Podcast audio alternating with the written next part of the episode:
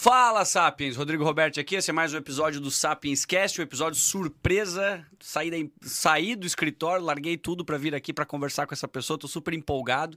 Agradeço, inclusive, o Mike que está aqui e já nos ajudou com com mais essa, essa oportunidade. Seguinte, rapidinho, recado. Como existe um algoritmo no YouTube, eu não entendo porra nenhuma sobre ele, então aparentemente, se você curtir, comentar e gostar desse, desse conteúdo, é, interage ali, que isso faz com que esse conteúdo chegue a muito mais pessoas. Aparentemente isso ajuda, ok? Obrigado. Temos, temos também o nosso canal de cortes, Sapiens Cortes, que chegamos a 10 mil inscritos, batemos 2 milhões e meio de views.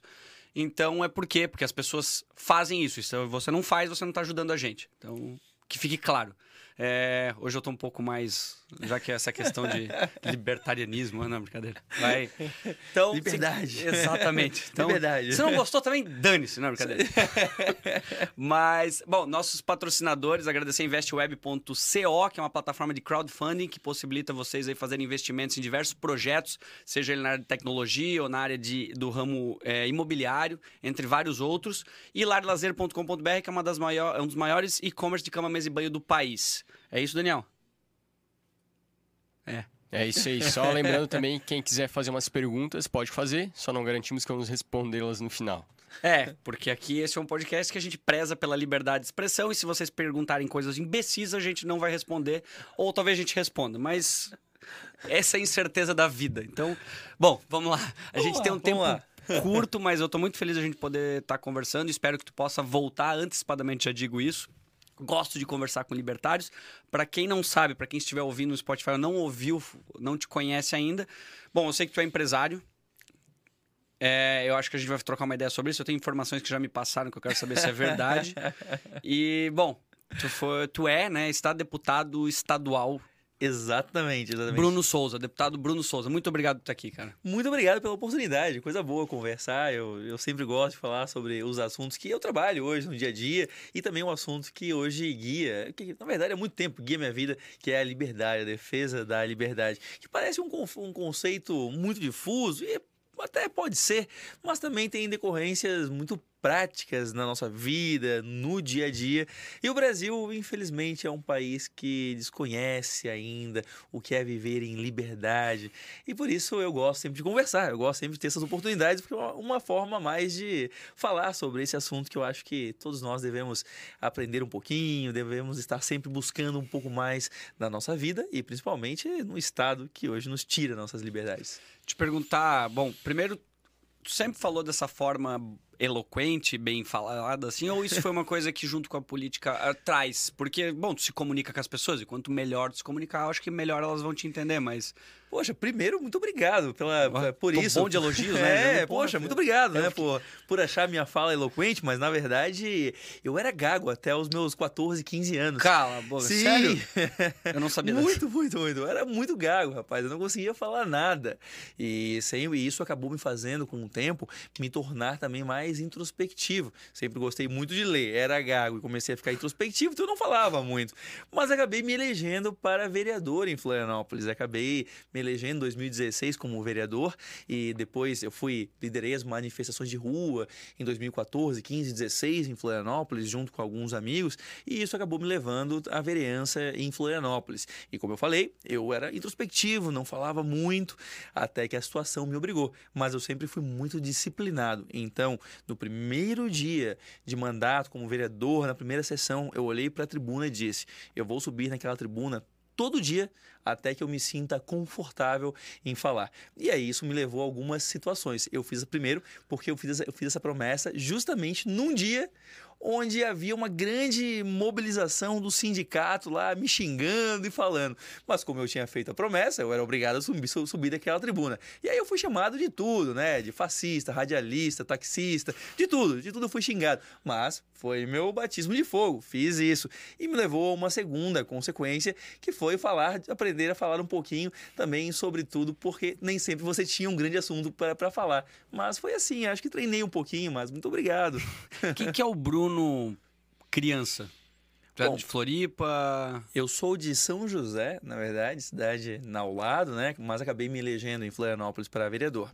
Eu sou empreendedor, abri meu primeiro, meu primeiro negócio aos 16 anos, que eu fui morar fora do país e trabalhava muito para ficar lá e o dinheiro era muito curto.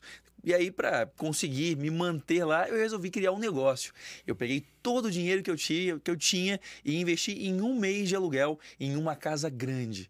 Aí estava eu, uma casa grande e nenhum dinheiro. O que eu fiz? Fui para o meu colégio e botei um cartaz anunciando vagas e a um preço muito barato, mas não garantia também muito conforto. Mas as vagas eram baratas. O que aconteceu? Deu três, quatro dias, eu tinha oito pessoas morando comigo. Foi o meu negócio de maior sucesso até hoje, porque eu alcancei o ponto de equilíbrio em três e em dois dias eu tinha alcançado né? E no final eu não pagava para morar. Fiquei dois anos morando fora e não pagava moradia, administrando uma república. Então... Que história que tu tem que tu possa compartilhar de gerir uma república? Olha- deve ser... Bom, com quantos anos tu tinha? Tinha 16. Cara, é o auge. de- Como é que tu controla isso? Era uma loucura, né? Porque com 16 anos, eu morando num outro, num outro país e gerindo uma casa. Bom, eu era um adolescente, né, ainda. Então, então pô, digamos que eu amadureci muito rápido. Eu tive que amadurecer e me tornar responsável muito rapidamente. Porque as pessoas, porque adolescentes sem supervisão que moravam comigo, a tendência era que se tornar aquilo explodisse, né? Alguém fez uma bomba e explodisse com a, com a- com a casa. Então eu acabei, como era o responsável, era o meu nome que estava ali, né? Eu acabei tendo que me tornar responsáveis. Mas aconteceram alguns fatos curiosos. Eu lembro agora, e se eu parar para lembrar, eu vou, eu vou lembrar de vários casos. Mas eu lembro de um em especial que um dia eu acordei e tinha uma pessoa dormindo na minha sala. E aí eu, ah, bom, deve ser convidado. Tinha oito pessoas morando, deve estar com alguém. E não falei nada. Fui trabalhar. Tinha dois empregos. Eu era que nem o pai do Cris, tinha dois empregos. E fui trabalhar, voltei de noite. Estava o sujeito vendo televisão na minha sala. ok. Fui dormir, não falei com ele. E passaram-se mais quatro dias. E essa rotina se repetiu. Até um dia que eu encontrei os meus colegas de, de apartamento, de casa. E, e aí ele tá com quem? Não, não é comigo, não. Não é comigo também, não. Não é comigo também, não. Aí eu, peraí, com quem que ele tá aqui? Aí eu fui falar com o sujeito. Não, não, eu não, eu não tô com ninguém aqui, não. Eu vim na, na festa que vocês fizeram sexta-feira, me falaram que eu podia ficar e eu fui ficando. Caralho! uma semana na casa lá depois da festa. Aí o que, que é isso, cara? Que loucura. Então era. Tem várias, tem várias é, histórias Imagina, com boas. 16 anos. Assim, ó, nesse ponto da tua vida, a política já existia pra ti? A política do que tu aspira hoje? Ou isso foi algo que foi se construindo? Tu lembra do momento que virou a chave? Lembro, lembro sim. Eu sempre quis, de alguma forma, estar envolvido na política. Quando eu tinha 7, 8 anos, eu fui nas manifestações dos caras pintadas. Os meus irmãos me levaram e eu não entendia nada, não sabia o que estava acontecendo, mas aquela mobilização, aquela movimentação, aquilo me, me tocou. Eu fiquei muito sensibilizado por aquilo e sempre, de alguma forma, acompanhei a política. Eu lembro que passavam os horários eleitorais na televisão e eu escolhia um para torcer, eu nem sabia Cara, quem não era. Sim, sim, eu gostava muito. E aí acabei sendo no colégio líder de sala, de grêmio estudantil, diretório acadêmico, sempre envolvido. Acabei sempre me envolvendo. E eu sempre dizia, um dia eu vou ser político. Só que eu fui morar fora, quando eu voltei, eu fui logo abrir uma empresa, comecei a empreender muito, muito cedo, aquilo foi me tomando tempo, e como eu sou muito dedicado ao, ao que eu faço, eu, eu sempre gostei de me, eu sou disciplinado, então eu me dedico ao que eu estou fazendo, e quando eu vi, passaram-se 10 anos, e, e eu estava ainda como administrador, e aquele meu sonho de me envolver na política tinha ficado, eu, eu realizava ele debatendo no Instagram, debatendo no Facebook, e tendo grupos de estudos. Eu fundei diversos grupos e sempre incentivei as pessoas a debaterem política e eu me saciava assim. Até que um dia eu olhei e disse: não. Tá na hora, tá na hora de, de me envolver e fui. Ou aconteceram as manifestações e em ato, em na, na sequência disso acabei me, ele, me elegendo, né? E aí comecei a fazer a, grupo da de estudo. Isso. Fundei alguns grupos de estudo. Durante a faculdade, eu chamava pessoas para debater as ideias que eu acreditava, as ideias da liberdade. Sempre foi? Então- sempre se considerou um libertário? Ou, ou existe um processo pra tu chegar onde tu... o- da forma que tu vê hoje o mundo? Aconteceu algo muito curioso, porque nas aulas de geografia, história no colégio, eu tinha professores muito queridos, enfim, mas eles falavam algumas coisas que para mim não, não encaixava.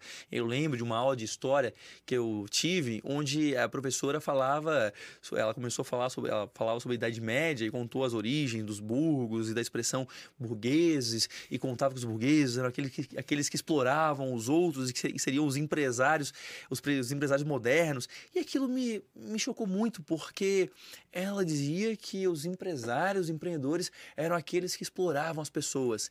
Minha mãe, ela se separou do meu pai quando eu tinha dois anos.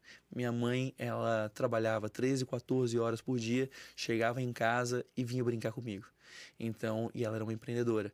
Então a pessoa trabalhava o dia inteiro, chegava em casa, ela encontrava tempo para brincar uma, duas horas comigo, além de fazer comida, cuidar de mim, enfim. E ela era uma empresária malvada ela é a pessoa que está explorando a sociedade. Não, aquilo estava errado.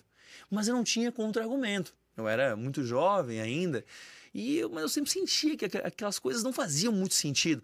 Até que um dia eu ouvi uma. Eu saindo da aula, recebi uma revista, e o colégio distribuía revistas e jornais naquela época. Recebi uma revista com uma reportagem dizendo: morre o polêmico Roberto Campos. Ué, mas quem é esse polêmico aqui? Um cara polêmico deve ser interessante. Quem é essa pessoa? E fui ler um pouco sobre ele. Resolvi ler um artigo dele. E o que ele dizia fazia sentido para mim. Eu olhei pela primeira vez, eu, sim, é isso aqui, faz sentido. Fui ler mais um, mais dois, fui ler um livro, li dez livros dele em, em um ano. E aquilo começou a fazer muito sentido para mim. E por que, que nunca ninguém tinha me falado aquilo, meu Deus? Por que, que aquela visão não era presente? Por que não ofereciam aquela visão do Brasil e do mundo?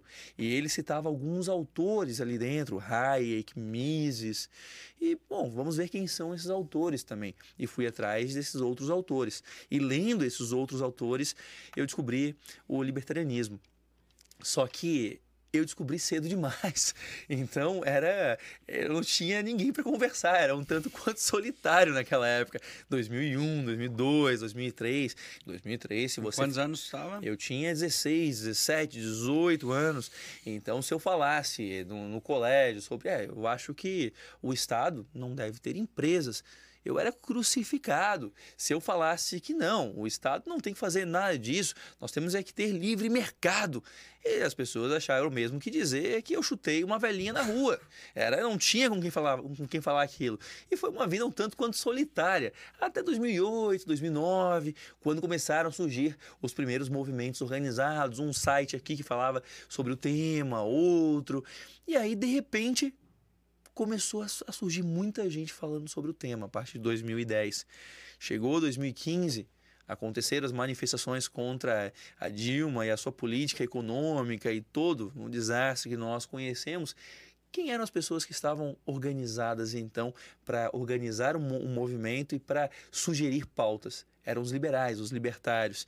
E aí nós nos envolvemos muito naquela hora no movimento, enfim. E essa foi um pouco a história da, das, das, das minhas ideias, né? E como que eu me envolvi. Cara, mas o que eu acho interessante e com as pessoas que eu converso, porque assim, é como tu disse, com 16 anos, o adolescente, a última coisa que ele vai interpretar é que às vezes a responsabilidade ou a culpa é dele para alguma coisa. Agora, se tu já tinha uma base, um conhecimento, porque eu, eu acredito que também assim, o libertarianismo ele também tem um princípio lá, filosófico, né? De, de, de, tu entender isso, as tuas responsabilidades pelas tuas atitudes. Sem eu dúvida. acho que e, meu, com 16 anos, ou a galera te adorava ou te odiava também. Falava, puta que saco, lá vem eu vou reclamar da minha mãe, dos meus pais, lá, vou reclamar da minha vida. E ia chegar o Bruno lá e falar, não, mas veja bem, você tem que... É, na verdade, isso tem sido uma constância na minha vida. As pessoas me odeiam e gostam de mim também. Isso tem sido uma boa constância. Isso tem sido, tem sido sempre assim. Então, então, nada de novo, né? Isso meio que sempre foi assim.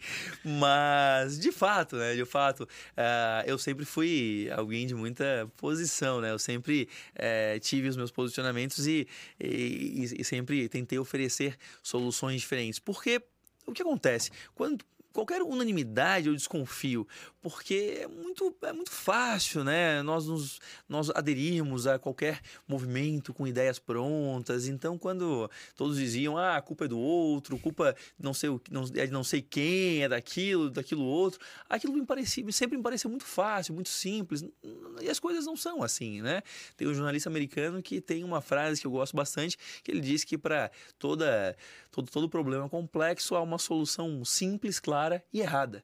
E geralmente é assim, as coisas não têm explicações fáceis. Então dizer que ah, o Brasil, como eu ouvia na, na adolescência, ah, o Brasil é pobre porque os Estados Unidos, Sim. é muito desconfiar, parece muito muito simples, é muito responsabilidade para os outros, né? Falar que ah, tal coisa acontece por causa disso, não sei. As coisas têm explicações que são mais complexas do que o óbvio. Isso eu concordo, assim, ó, 100%. E falo isso muitas vezes quando eu troco ideia com pessoas aqui de diferentes ideologias, né? Por... É impressionante como a gente vive num momento em que as pessoas têm tantas certezas, poucas dúvidas, e assim, é, é uma equação tão complexa a, a, a, vida, o mundo, a política, tudo. E quando eu ouço alguém falando assim, não, eu tenho certeza que a solução é o Estado, isso, ou fora Estado, assim, tudo é muito complexo. Realmente, eu acho que cada caso é um caso que a gente tem que analisar a fundo, mas, putz, a gente vive nesse momento. Falando sobre Cuba, não sei se tu viu um documentário, eu assisti faz pouco tempo. É... Cuba e o Cameraman? Aham. Uh -huh. Sim, eu estive em Cuba, né? Eu, eu estive visitando é, Cuba e é curioso, né? Como algumas vezes a visão ideológica, nós temos que ter cuidado com essas respostas simples, esses kits que te vendem por aí, que você compra, embarca nele e aí você não consegue mais ver nada além do, do seu tribalismo, né? E, e isso ofusca a mente e a visão. Porque Cuba e o Cameraman é um, grande exemplo, né? O Cameraman é, conta a história, para quem não viu, de um cameraman que vai durante 40 anos, ele, ele segue visitando Cuba e registrando a evolução do regime cubano. E é curioso, ele vai logo depois do, da Revolução e o pessoal lindo, animado, lindo, né? Claro, Cuba era um país próspero até aquele momento, então eles estavam na prosperidade que já existia. Só que os anos vão passando e conforme as visitas ele vai visitando, a miséria vai aparecendo e a tristeza da população, o desânimo, o descrédito, até que chega um ponto e aquilo me marcou muito que ele visita sempre um casal, um, um, os três, os três, os três irmãos, isso, os velhinhos, né? Que no começo eles são felizes Putz. porque eles têm os boizinhos dele. Aí ele volta, eles têm um boi a menos e o cameraman pergunta: ah, o que aconteceu? Ah, vieram e levaram o no nosso boi e o governo, né? Aí eles voltam em uma outra ocasião, ah, levaram o outro. Aí eles voltam, eles tinham um outro lá, eles, ah, agora a gente esconde para ninguém ver. Aí voltaram, eles não tinham mais nada. No final eles morreram miseráveis, sem nada, triste por não poder trabalhar. E quando eu falo que a, que a ideologia ela cega, é que o cameraman ele vendo toda essa tristeza, vendo como Cuba embarcou na miséria, com, a, com, aquele experimento humano e social. No final, ele vê, ele admite a pobreza e a miséria, mas ele idolatra o Fidel. O Fidel, o causador da, da miséria. Ele, oh, uma grande Fidel, mas miséria. Como se aquela miséria tivesse nascido espontaneamente ou fosse culpa de algo além das, do que ele acreditava, né? Algo além, é uma terceirização da culpa. Fosse culpa, fosse fazer culpa de alguém além do governo cubano, não foi. Era culpa do governo cubano, mas ele não conseguia enxergar isso porque ele tinha um comprometimento ideológico. Então ele não conseguia ver, ver aquilo. Ele observava porque estava na frente dele a miséria, mas não conseguia admitir as causas. É, eu eu achei muito interessante e eu tentei assistir na visão, realmente, eu entendo que ele tinha um carinho pelo, pelo Fidel, ele construiu esse carinho, mas eu consegui é, sei lá, posso, era, foi a minha interpretação, porque tem um momento muito chave que eu acho que ele coloca, que é em que o regime da União Soviética para de fazer, porque assim, o dinheiro vai acabando e existia essa, é toda essa qualidade porque, se eu não me engano, era 8 milhões de dólares que Sim. existia de subsídio da União Soviética para o regime cubano. E a hora que, que acabou, então isso daí começou a decair e daí tu começa a ver o caos que começa a virar aquilo, Sim. entende? Puta, é muito triste, porque isso que tu falou daqueles três uh, velhinhos, que daí tinha a irmã deles também, mas. Isso, isso. Porra, o mundo deles e a qualidade de vida, eu falava assim: esses caras estão vivendo, meu, trabalhando na lavoura com 80, quase 90 anos, e assim, o mundo ia numa velocidade, numa qualidade de vida, assim, animal para eles. Eu via isso e falava, pô, que legal ter essa possibilidade. Mas a consequência, seja do Estado, seja de um governo mal gerido, o como aos poucos isso foi chegando naquela área e a paz que eles tinham deixou de existir por causa dessa, dessa miséria, dessa má gestão. Puta, o negócio é muito triste esse, esse Nossa, final ali. É, é muito, muito triste mesmo, assim, né? E, e de fato, né? É, é curioso, é- é- eu- faz tempo que eu vi o, que faz tempo que eu vi, né? É, é, realmente o cameraman ele usa, ele justifica o fim da, da União Soviética pela miséria de Cuba, ou seja, não é culpa do governo cubano ali, mas, mas de fato, né, é, acontece e é, é muito triste. Eu tive lá e pude ver com os meus olhos, assim, é, existe um apartheid moderno lá em monetário. Você tem o turista, que ele tem acesso a tudo e ele usa uma moeda diferente, e você tem a população, que não tem direito a nada, não consegue comprar nada. Eu estive nos, tanto nas lojas dos turistas, como também quis conhecer o lado da população, onde eles compram. E lá eles ganham uma, um cartãozinho que eles chamam de tarreta de ouro, que é um cartãozinho que dá direito a alguns itens por mês. E aí você chega, entra numa fila, numa mercearia paupérrima, e espera a sua vez. Quando chega a sua vez, o, o comerciante olha para você, se você tem ali direito a uma, uma lata de óleo. Ah, não, óleo esse mês não tem, então você não leva. Ah, você tem direito a meio quilo de manteiga. Ah, não, não tem também esse mês, então você não leva. Você leva o que tem em prateleiras vazias e vai embora. E é isso, é, um- é um- é um experimento. As casas são todas, primeiro que grande parte das casas são de propriedade do próprio Estado. Então as casas são todas destruídas. Porque se uma parede cai, se alguma uma janela quebra, ninguém conserta, porque é o Estado que tem que vir e, cons- e consertar. A consequência é que elas ficam ali. E até porque ninguém tem material para poder rebocar, com- é, consertar, enfim. Então as pessoas vivem todas empoderadas, assim, uma quantidade enorme de famílias em espaços pequenos, sabe? Como que alguém defender aquilo? Eles têm um sistema de esgotamento sanitário em Havana, deficiente, não funciona, então o esgoto às vezes corre por é, na, na rua. Então é uma tristeza muito grande, assim, né? Enfim, eu pude constatar, não, não é, não, Tu não, não é só, é só eu, eu vi, não é só o que eu, o que eu li, né? É, então, é- e interessante isso que tu colocou, porque é, no, no, fio, no documentário também coloca, ele mostra as pessoas, o como é o mercado do turismo e as pessoas com formação de engenharia e várias outras profissões que teriam um valor hoje muito grande no mercado, trabalhando com turismo porque não conseguiriam ter uma remuneração, Sim. trabalhando vendendo em barraquinha, assim. Mas assim, os- é um dos, um dos, dos das posições, profissões ou cargos mais requisitados em Cuba é o de mensageiro de hotel. Porque lá você, em Cuba, o salário é tabelado, tá cerca de 25 dólares por mês. Então, quando você é mensageiro de um hotel, você às vezes ganha 5, 10 dólares de gorjeta, o que equivale a meio mês de trabalho, às vezes. Então, para você ter esses empregos, só se você é amigo de um político, se você tem proximidade com o governo, se você é filho de alguém importante, porque senão você não consegue não. Esse trabalho assim é só para quem trabalhar com turismo, é privilégio. Por isso também que Cuba tem muitas bandas, muita, muito músico, porque o músico ganha tips, né? Ganha gorjeta. Então, em Havana, basicamente em cada esquina tem uma, uma banda de salsa. Porque para eles é muito negócio. Ficar ali to- é, tocando ali 4, 5 horas e ganhar 100, 100 dólares, 150 dólares de gorjeta, é, é- é- o salário médio Porra, é 25 imagina. dólares, né? Tá valendo muito a pena. Então, tem bastante disso, disso lá. O que que, assim, eu acho que o maior argumento sempre foi a embargo dos Estados Unidos que prejudicaram Cuba. Imagina. Como é que tu, é, como é que tu responde isso para um Cuba, quem, quem tem embargo de verdade é o Brasil. O Brasil tem o embargo alto imposto. É, Cuba tem mais relações comerciais com o mundo do que o, do que o Brasil. Cuba tem, é, Cuba tem cerca de 45% entre exportações e importações do seu PIB relacionados ao comércio, ao comércio exterior. Então, Cuba sim se relaciona muito com o mundo. O governo, é, ou, melhor, se relaciona muito mais que o Brasil. Nós que, nós que não. Enquanto Cuba exporta 20% do seu PIB, importa 22, 23% é, do seu PIB, o Brasil tem entre é, exporta 15 e importa 17% do seu PIB. A nossa taxa aqui é muito menor. Ou seja, Cuba se, se Cuba tem um embargo, então nós aqui somos a Coreia do Norte, porque não existe. E se você é turista em Cuba ou se você é do governo em Cuba, você tem acesso a tudo. Você tem acesso a carros americanos, você tem acesso a produtos americanos, você tem acesso a tudo. Quem não, quem, o embargo na verdade é a população, porque a população não tem dinheiro para comprar. Então não Perfeito. existe isso de, de embargo. É uma desculpa muito conveniente, né? Pensando nessa parte política, eu quero. Aliás, uma coisa que eu tenho curiosidade.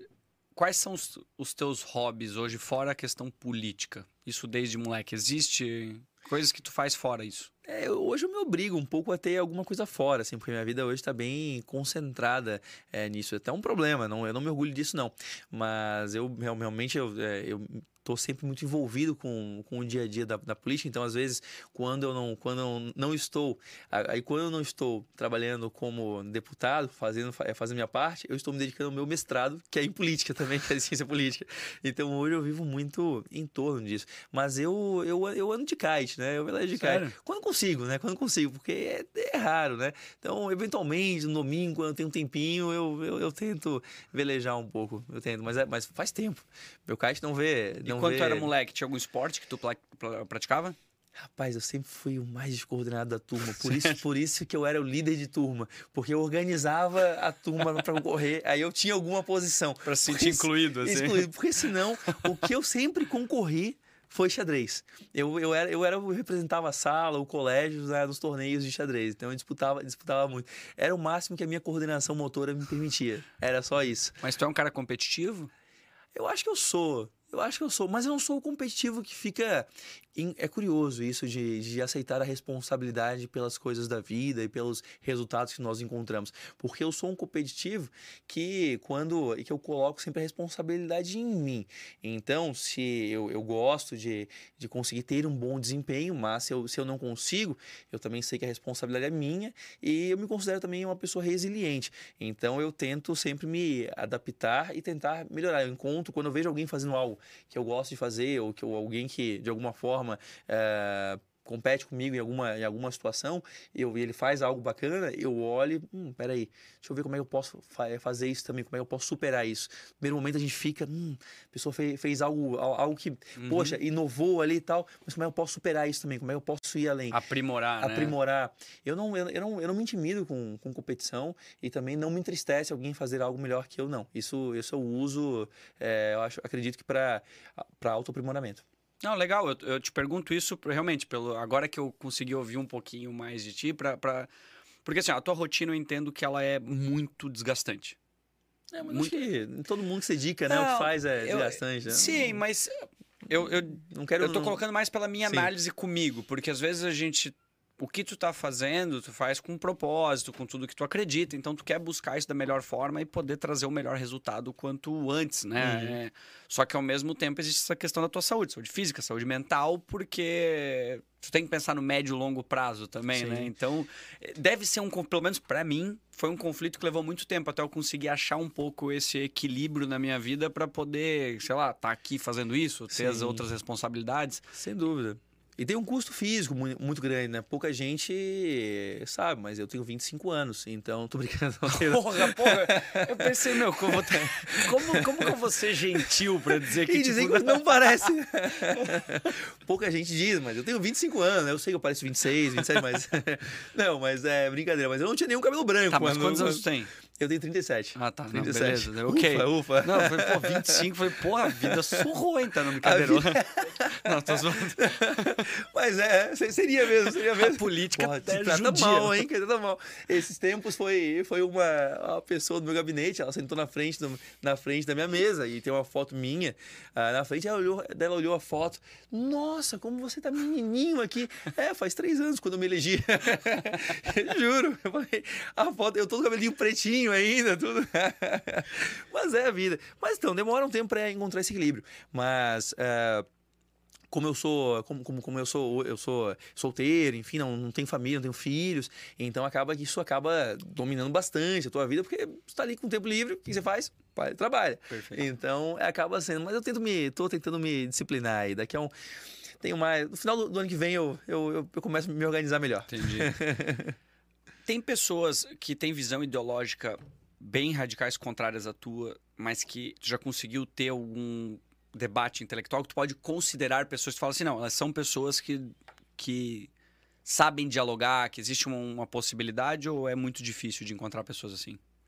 É difícil, é difícil, é difícil, porque é, eu não quero ser, é, enfim, não quero ser, ser, ser, ser ofensivo de forma alguma, mas provavelmente hoje alguém que pense contra o livre mercado, a liberdade individual, que defenda um Estado cada vez mais agigantado, mais concentrado, provavelmente essa pessoa defende isso ou porque ela tem informações, ou ela, é, ou ela é mal informada, ou ela é mal intencionada.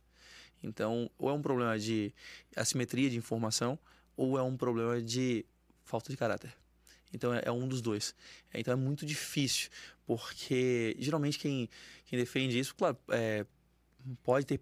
Tem muitas pessoas que genuinamente, genuinamente defendem e acreditam no oposto do que, do que eu acredito. Mas, na minha opinião, elas estão ignorando, ignorando evidências empíricas, evidência, evidências históricas, evidências econômicas, que mostram que nós podemos ser um país, um mundo muito mais próspero, adotando a liberdade. Então é muito difícil ter um, ter um diálogo uh, nesse ponto. Tem muita gente na política que faz um discurso. Só que ela faz o discurso porque sabe que ali tem um nicho eleitoral. Porque tem muita gente que de coração acredita no que ela está falando. Mas saiu das câmeras, saiu do microfone, a pessoa não, não acredita no que fala. Então ela é mal intencionada. Ela é mal intencionada, ela está manipulando pessoas. E, e isso, para mim, é um tipo de corrupção. E é uma corrupção moral, é uma corrupção é, da opinião alheia, né? Você está tá, tá, tá manipulando pessoas. Então tem muita gente, mas tem é isso, gente que fala. Eu, quando eu ouço alguns políticos nacionais aí falando, é, o cinismo ele ele está latente ali, né? E, e é isso, é manipulação do sentimento alheio, assim. A pessoa é uma mentirosa profissional. Cara, então isso é um bom. Não acho que a gente vai ter resposta, né? Mas acho que é um eu te pergunto um sobre como era a tua expectativa antes de tu assumir um cargo político e a realidade do, do que tu viu? Acho que é esse ponto, de tu chegar lá dentro, não sei se tu consegue descrever os pontos altos em que te surpreenderam positivamente, mas aqueles pontos que tu fala assim, cara, não acredito que existe isso dessa forma. Nem eu, que não esperava nada do Estado, me surpreendi com isso. Pois é, é, primeiro que eu, eu, imaginava que o mundo era, que a política era mais dividida entre essas polarizações que existem fora, mas honestamente, dentro, a maior parte disso é, é para eleição só, assim, é eleição para Instagram, para Facebook. A maior parte. É, o que existe é uma grande maioria de pessoas que estão pensando, são muito mais pragmáticas, elas estão pensando no, no curto prazo, no, no, no dia a dia. É, é, é, poder, assim, a maior parte das pessoas falaria qualquer coisa para estar no poder. Então, isso, isso é muito. Ou, ou estão, lá, ou estão lá defendendo uh, um interesse muito localizado, um grupo, um sindicato, alguma coisa, ou falariam qualquer coisa para encontrar os objetivos que, que, que querem alcançar, né? Muita gente assim. São difíceis, é, é muito difícil. Pessoas que são. É, realmente, realmente comprometidas com um conjunto de valores ideológicos, um modo de, de, de ver a vida. Tô falando nem que isso é bom ou ruim, né? Eu, eu, enfim, cada um faz o seu julgamento. Sim. Mas tô falando que é assim, isso me surpreendeu bastante. Que não existe essa, essa, essa divisão, assim, sabe? Não, não, isso não, não, não tem. Isso me, me surpreendeu. Eu também me surpreendi positivamente com uh, vendo que, ao mesmo tempo, é possível você construir que às vezes isso também você pode usar isso positivamente é, como tem pessoas que não são comprometidas com um conjunto de valor, ok, então, então você pode convencê-las a vir junto com você em alguma pauta. Você pode convencê-las a votar um projeto que é bom para Santa Catarina. Você pode convencê-las a fazer algo bacana, já que elas não têm esse grande comprometimento. Eu também me surpreendi hoje. Hoje eu vejo, eu vejo com muito bom, com muito, com muito bons olhos, mas eu vejo de uma forma muito melhor o legislativo do que eu via quando eu entrei. Porque o legislativo, você tem um recall, né? A cada quatro anos, você pode votar e substituir as peças que você considera que não deveriam estar ali, né? Se você parar para pensar, só o legislativo e o executivo tem, tem, tem esse poder. E o poder é um incentivo, é só, você, só, você só pode fazer isso no legislativo e no executivo. Uhum. E como eu sou um sujeito absolutamente cético com o poder, eu, eu, eu, eu imagino que o poder ele tem, ele gera incentivos terríveis para os comportamentos mais terríveis e indizíveis, uh, ele é um incentivo muito ruim. E quando você tem esse poder concentrado na mão de pessoas que são é, que você não pode fazer recall nenhum, isso gera incentivos muito ruins também. Então hoje eu sou, eu vejo que o legislativo tem poder, mas eu vejo e o executivo também, mas nós precisamos também olhar para o judiciário, Ministério Público e entender, e nós temos que ter alguma forma de ter também uma maior fiscalização, um maior, maior controle sobre o que esses poderes fazem. Nós precisamos disso, porque às vezes o legislativo é usado apenas como um espantalho, né? E o legislativo, olha, eu sou o deputado mais econômico da Assembleia, eu sou, é, eu eu fiz CPI para combater políticos poderosos e que, na minha opinião, fizeram atrocidades com Santa Catarina. Eu fiz tudo isso. Mas eu não estou dizendo que não há problema, não é isso. Eu estou dizendo que algumas vezes esse discurso de só apontar para um é muito bom para os outros, porque você não está olhando para os outros, você fica só apontando para cá ó, e não olha o resto. E você tem, e para qualquer lugar onde houver concentração de poder, você tem um belo incentivo para a degeneração você tem um belo incentivo para a degeneração moral, para a corrupção material. Então a gente tem que ter olhos pra, olho para isso também. Qualquer lugar onde, se, onde o poder é concentrado, onde tem pessoas que têm a capacidade de decidir sobre a vida dos outros, você tem um incentivo para esse poder ser mal utilizado. Concordo. Quando o principal driver vira o poder, eh, não, não, interessa o propósito, não interessa o bem, não interessa nada. Simplesmente tu vai querer focar no poder, né? Eu e é que... por isso que eu sou um liberal, porque eu acredito que o poder não pode estar concentrado. Por que, que eu, ah, por que, que você luta pelo contra o Estado? Contra, por que você acha que o Estado é um problema? Porque o Estado concentra poder na mão de pessoas. Quanto menor o Estado, quanto mais você tirar poder da mão do Estado, menos poder concentrado na mão de pessoas você terá. Justo. Deixa, uh, queria falar sobre a UFSC ali, porque eu vi a tua postagem, eu não estava ciente, eu tenho, não tenho acompanhado mais tanto política por questões é, psicológicas. Asepsia, né? Mas eu achei muito legal, eu queria entender o que, que houve, se tu puder me explicar. Bom, a UFSC, basicamente o que houve, a UFSC virou a, as costas para a sociedade e enquanto todo mundo voltou a trabalhar presencialmente, a UFSC deu a si mesmo o direito de só retornar em abril de 2022. E eles fazem isso porque podem. Não é a UFSC, na verdade. Nós estamos falando da direção, de quem controla hoje Mas a Universidade qual é o Federal. motivo que eles alegam? O motivo que eles alegam é a corona crise, é a vida é mais importante. Mas é curioso que eles não fazem as mesmas manifestações para defender a vida do padeiro que faz o pão para eles, do caixa do supermercado que vende a mercadoria para eles, não fazem a mesma manifestação para defender o cobrador, o motorista de ônibus, o dentista que atende eles, o médico que atende eles, eles não fazem a mesma manifestação. O, só, só existe risco à vida lá na UFSC. No resto, não existe risco à vida. E o que eu acho muito, muito coisa de picareta é quem hoje é contra o retorno da Universidade Federal, mas não viu problema nenhum em passar na frente da fila da vacina para se vacinar primeiro. Estou me referindo, por exemplo, aos professores que eu já tive diversos debates, alguns professores que acham um absurdo a universidade voltar e acham um absurdo eu querer que a universidade retorne, mas esses mesmos professores não viram problema nenhum em passar na frente dos outros brasileiros para se vacinarem. Ué, mas se vocês defendem o privilégio de não retornar enquanto os brasileiros todos retornaram, por que você tomou vacina na frente dos outros? Por quê? Não é, não é, não é meio contraditório e isso me incomoda sobremaneira. Comecei a fazer muitas manifestações, provoquei o Ministério Público, fiz diversas provocações, até que o Ministério Público agiu contra o colégio, aplicação da UFSC, fazendo uma ação para que eles retornem imediatamente. Agora, eu espero que também entrem para fazer uma, uma ação e fazer, fazer, fazer com que a universidade em si retorne. retorne. E enquanto isso, também comecei a, publicar, a, a fazer diversos outdoors por, por Florianópolis, alertando, demonstrando o caso para a população. O que, claro, não deixou a direção da UFSC muito feliz. E aí, ele, aí houve um boato que eles queriam me declarar persona non grato. Isso me deixou muito preocupado. E o que eu fiz foi colocar mais quatro outdoor, então, né? Porque eu fiquei muito, realmente, muito preocupado com isso. Aí eu coloquei mais quatro para ajudar na, na, na, votação. E, enfim, vamos ver o que vai, o que vai acontecer aí. Mas a aula, pelo menos online, estava acontecendo. Sim. Sim, online. Mas, bom. Não, mas eu entendo. É, se, se, se a online é a mesma coisa que presencial, então fecha toda aquela estrutura e mantém só online. E ainda escala, ainda, né? Ainda abre para muito mais gente, né? Sim. E isso é uma. É algo específico da UFSC ou existem outras no país que tentaram tomar essa mesma atitude? É algo muito específico das instituições federais da, do IFS, que está na mesma condição, a UDESC agora, algumas, alguns centros voltaram a presencial, mas isso é característico é, de instituições públicas e tenho vários amigos, respeito todos eles, mas novamente, incentivos. Nós temos uma instituição que pode fazer isso. Então você vai ter o incentivo para que pessoas façam isso. Se a instituição pode fazer, vai ter pessoas olhando dizendo, hum, já que podemos fazer, vamos fazer.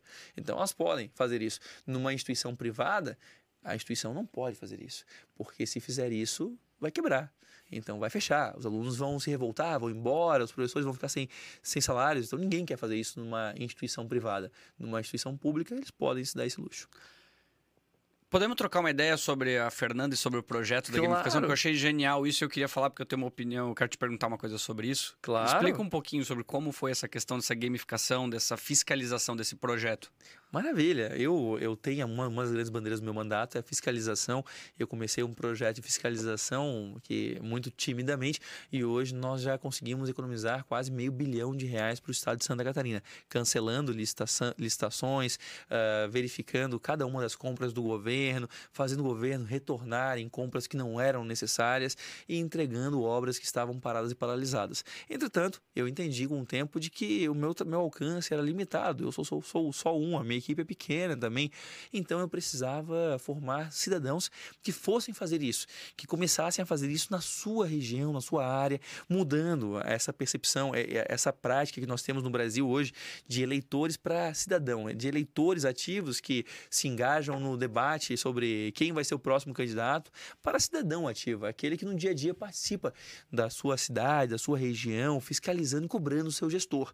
Então nós começamos um curso de formação de fiscais voluntários. Só que esse curso era ranqueado e gamificado. Nós começamos a primeira etapa, que é a teórica, e no final teríamos uma premiação para os primeiros colocados. E aí a Fernanda, a Maria Fernanda, que é aqui de Blumenau, foi justamente a grande campeã. Foi a que conseguiu a maior nota entre 240 inscritos que nós, que nós tivemos. Ela foi a primeira. E é muito bacana porque a Fernanda era uma pessoa que nunca tinha se envolvido com política, com nada disso. Ela, ela é uma mãe, ela tem três filhos e quando as aulas, os colégios fecharam, ela ficou muito indignada com, eh, com aquilo, com a demora em retornar e saiu e começou a organizar junto com outras mães o movimento de volta às aulas em Santa Catarina e se destacou e viu que o que ela fazia tinha efeitos práticos. Aí ela foi lá e se inscreveu também, enquanto cuidava dos filhos, dos filhos estudava no Você Fiscal e acabou sendo a grande campeã da parte teórica.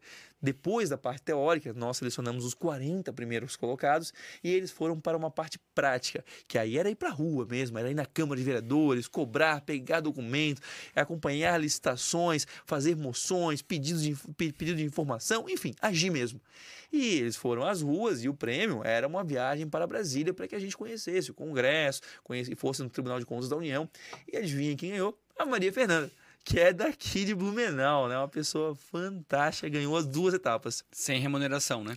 tudo voluntário, é tudo voluntário. As pessoas que se engajaram, se engajaram porque queriam aprender e entender que podem fiscalizar a sua região, a sua cidade, o gestor. A ideia é que nós não deixemos mais nenhum gestor gastão e que queira desperdiçar o dinheiro da população dormir em paz. Esse gestor não pode ter uma noite de sono tranquilo. Esse que quer fazer a coisa errada, ele tem que dormir inquieto, sabendo que um dia nós podemos encontrar um furo dele. Tu já. Porque assim, ó, isso pra mim é um dos pontos. Minha interpretação é que, independente da ideologia da pessoa, isso é útil. Sim, sem, sem Independente da, da visão política.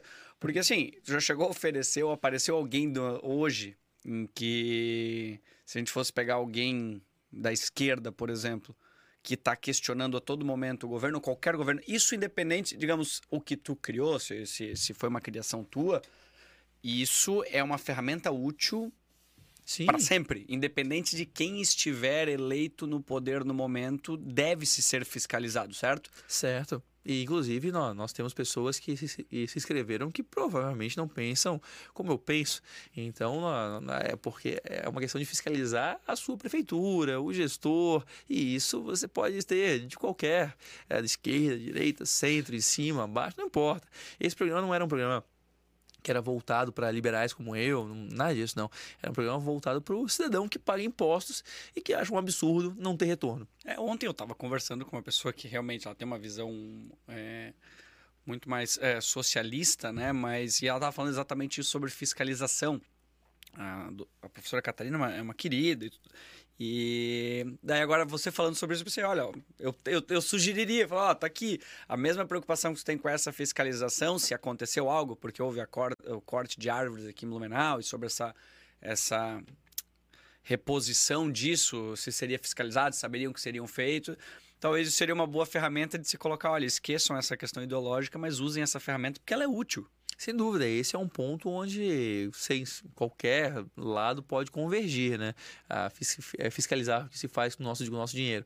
É, mas para isso nós precisamos admitir, primeiro, que o poder público trabalha para, para o servidor, né? O, melhor, o poder público trabalha para nos servir e não, e, e não no, nós que trabalhamos para servir ao poder público. Então, isso já leva a pessoa, às vezes a pessoa de esquerda não, não gosta muito dessa visão, entende que o, que o Estado está acima do indivíduo, né? E depois a pessoa tem que entender que tudo que o Estado gasta foi tirado de nós. Então, ela tem que entender isso. Que olha, se o Estado, o Estado não tem, gente, não tem mágica não. Quando você pensa, quando você pede para o Estado fazer alguma coisa, você está mandando um boleto para você mesmo. Isso, e especialmente para os mais pobres, que no Brasil pagam mais impostos. Então você tem que admitir isso. Duas coisas, né? Que primeiro é o Estado que serve ao cidadão e não o cidadão que serve ao Estado. E depois que esse dinheiro que o Estado está gastando em uma obra que foi paralisada, numa compra superfaturada, é dinheiro que foi tirado de você. Se você admite essas duas coisas, você pode fiscalizar o Estado. Qual a chance da gente. Eu li o livro do James Tooley, né? O. The Beautiful Tree, né? E eu achei genial, adorei o livro. Acho que muito da ideia que existe uhum. hoje desse sistema de voucher é, veio dali, sim, né? Sim, Mas sim. existe alguma, na tua visão, da gente realmente conseguir ver isso num curto prazo acontecer, pelo menos em alguma região? Eu espero que sim. Eu espero que sim, porque, gente, a ideia de voucher é a seguinte: a ideia de voucher parte do pressuposto de que o, o que o Estado deve fazer é entregar o resultado, não entregar o meio. Ou seja, o voucher geralmente é relacionado à educação, no livro também, e a ideia é que o Estado ele não tem que te fornecer escola, ele tem que te fornecer educação. Então, o meio não é o mais importante. O mais importante é o fim. E o voucher parte desse pressuposto, que mais importante é você oferecer para a criança, que no final do processo, ter uma criança bem educada, que recebeu boa educação. E não você ter paredes, tijolos, telhados, fiação, funcionários trabalhando dentro desse equipamento. Não é isso que é o mais importante. Eu acredito que nós temos uma chance sim de fazer isso, porque cada vez mais as pessoas se convencem de que mais importante para o Estado é isso, é oferecer o resultado final e não o processo. O problema é que o meio é que tem voz na política, o meio que é sindicalizado. Nós temos aqui os, servidores de uma área que são sindicalizados. Não é o, a pessoa que usa o hospital que é sindicalizada, né? não é a criança que recebe educação que é sindicalizada, é o meio. Então a política pública no Brasil, infelizmente, é voltada para o meio, para o processo e não para o fim eu espero que cada vez mais nós possamos voltar os nossos olhos para o fim, entender que se é para termos um Estado, que ele foque então em entregar o resultado, que a métrica seja o quanto aprendeu, o quanto as pessoas melhoraram, o quanto o cidadão no fim recebeu algum serviço e aquilo impactou na sua vida, e não o quanto nós gastamos no meio, né? Isso não é métrica nenhuma, né? Entendi. Para quem vai a Floripa, Nada a ver a pergunta agora, tá? Mas, só para mudar, mas eu, eu, fico curioso, eu gosto de perguntar isso para as pessoas. Tem algum local, se a pessoa quiser se, uh, almoçar ou jantar, que tem uma lembrança, que tem assim um apego emocional que fala assim, quando tu tá com sei lá, faz tempo que tu não tá em casa, quando tu chega, tu fala, puta, eu preciso comer em tal lugar porque aquele lugar tem alguma memória emocional contigo? Poxa, que bacana, pergunta que bacana. Bom, é, posso citar alguns, né? Eu, eu, eu, eu sou, sou da região, então para mim é, é, muito especial isso. É, esses lugares, são, tem vários lugares especiais, né? Mas eu gosto muito é, aí é mais longe, mas quem quiser conhecer um pouco, um pouco mais, é, fazer um trajeto maior, mas temos o Pântano do Sul com os restaurantes interessantes lá, bacanas, bem tradicionais da ilha. E quem quiser ir mais perto, nós temos ali Coqueiros, a nossa via gastronômica ali. Eu adoro aquela via gastronômica que é muito bonita e às vezes pouco explorado pelo turista. O, quem mora em Florianópolis, São José, vai, vai muito ali, mas às vezes o turista não, não vai muito. Vale a pena conhecer, principalmente no cantinho lá de Coqueiros, lá em Itaguaçu, tem as pedras, aliás, são são fol- folclóricas lá, porque as pedras do baile da bruxa, né? Que não sei se você, eh, se vocês sabem, mas tem, uma, tem eh, isso de fato aconteceu, né? Um dia as bruxas estavam fazendo uma festa e não convidaram o capeta. E aí ele ficou muito revoltado com aquilo, chegou na festa de intruso e disfarçado, e as bruxas começaram a falar mal dele. E ele, além de não ter sido convidado, ainda falaram mal dele. Ele ficou muito revoltado com aquilo e transformou as bruxas todas em pedras. E elas estão até, até hoje lá. As bruxas estão lá, as bruxas de Florianópolis estão lá em pedras. E logo na frente tem o restaurante das pedras e atrás tem o Rancho Açoriano, que são dois lugares que eu frequento bastante. Quando a minha mãe quer sair para comer alguma coisa, eu levo ela lá. Vocês vão lá. O que que tu pede? Tem algum prato em específico? Ah, Florianópolis eu gosto de ostra, né? Eu gosto de ostra, um camarãozinho, milanesa, né? É bom, né? Ah, da hora. Quando a gente. Quando pode também, porque não dá pra ir sempre, porque é caro também, né? Mas quando, quando dá, a gente vai lá. Ah, que da hora. E aí, como é que estamos de tempo?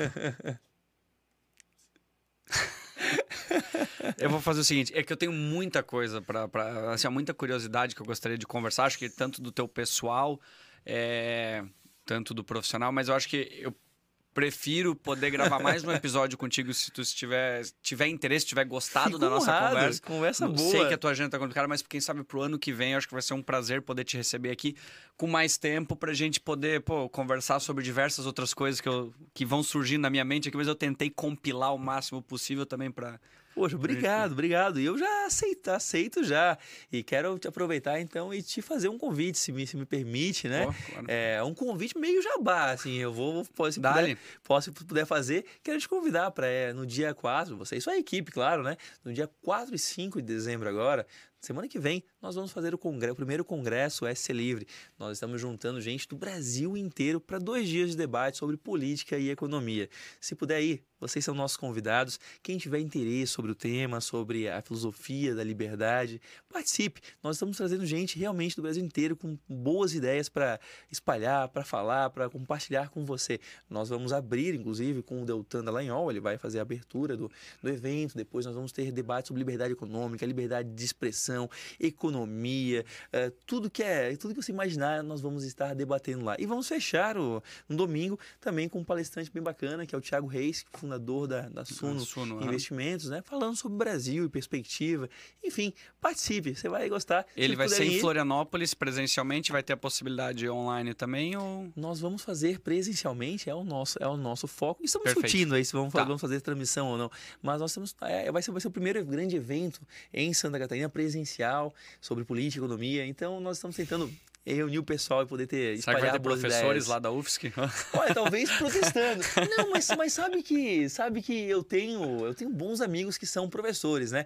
Claro que hoje em dia no Instagram dele não- deles não tá aparecendo muita foto minha lá, né? Eles estão evitando postar foto comigo. Mas eu tenho bons, brincadeira à parte, mas é, eu tenho bons amigos lá, sim, e nós temos muitos servidores, alunos e professores que são contra o que a UFSC, o que a direção da UFSC está fazendo, porque eles sabem que o que essa direção está fazendo é colocar a sociedade contra a instituição, porque a sociedade está trabalhando presencialmente, está precisando pegar trânsito, ir para o trabalho, atender presencialmente, e eles veem uma parte da, da sociedade que tem o direito de fazer o que eles não têm. Então eles sabem que, essa- que essa direção está colocando a UFSC contra, são contrários a isso, e respeito muito a coragem deles de se posicionar de forma contrária ao que está acontecendo. Perfeito. Muito obrigado, Eu tá? agradeço. Desejo tudo de melhor, sucesso sempre a todos vocês aí envolvidos, quem nos acompanhou, sei que foi em cima da hora, o pessoal não está acostumado. Eu não sei nem se tem alguém nos acompanhando essa hora, mas se, se tudo bem, vão assistir posteriormente, mas Bruno, muito, muito obrigado, tá? Te Imagina. agradeço. Obrigado, fiquei honrado mesmo pelo convite. Obrigado, adorei a conversa. Tamo junto. Então é isso. Tchau.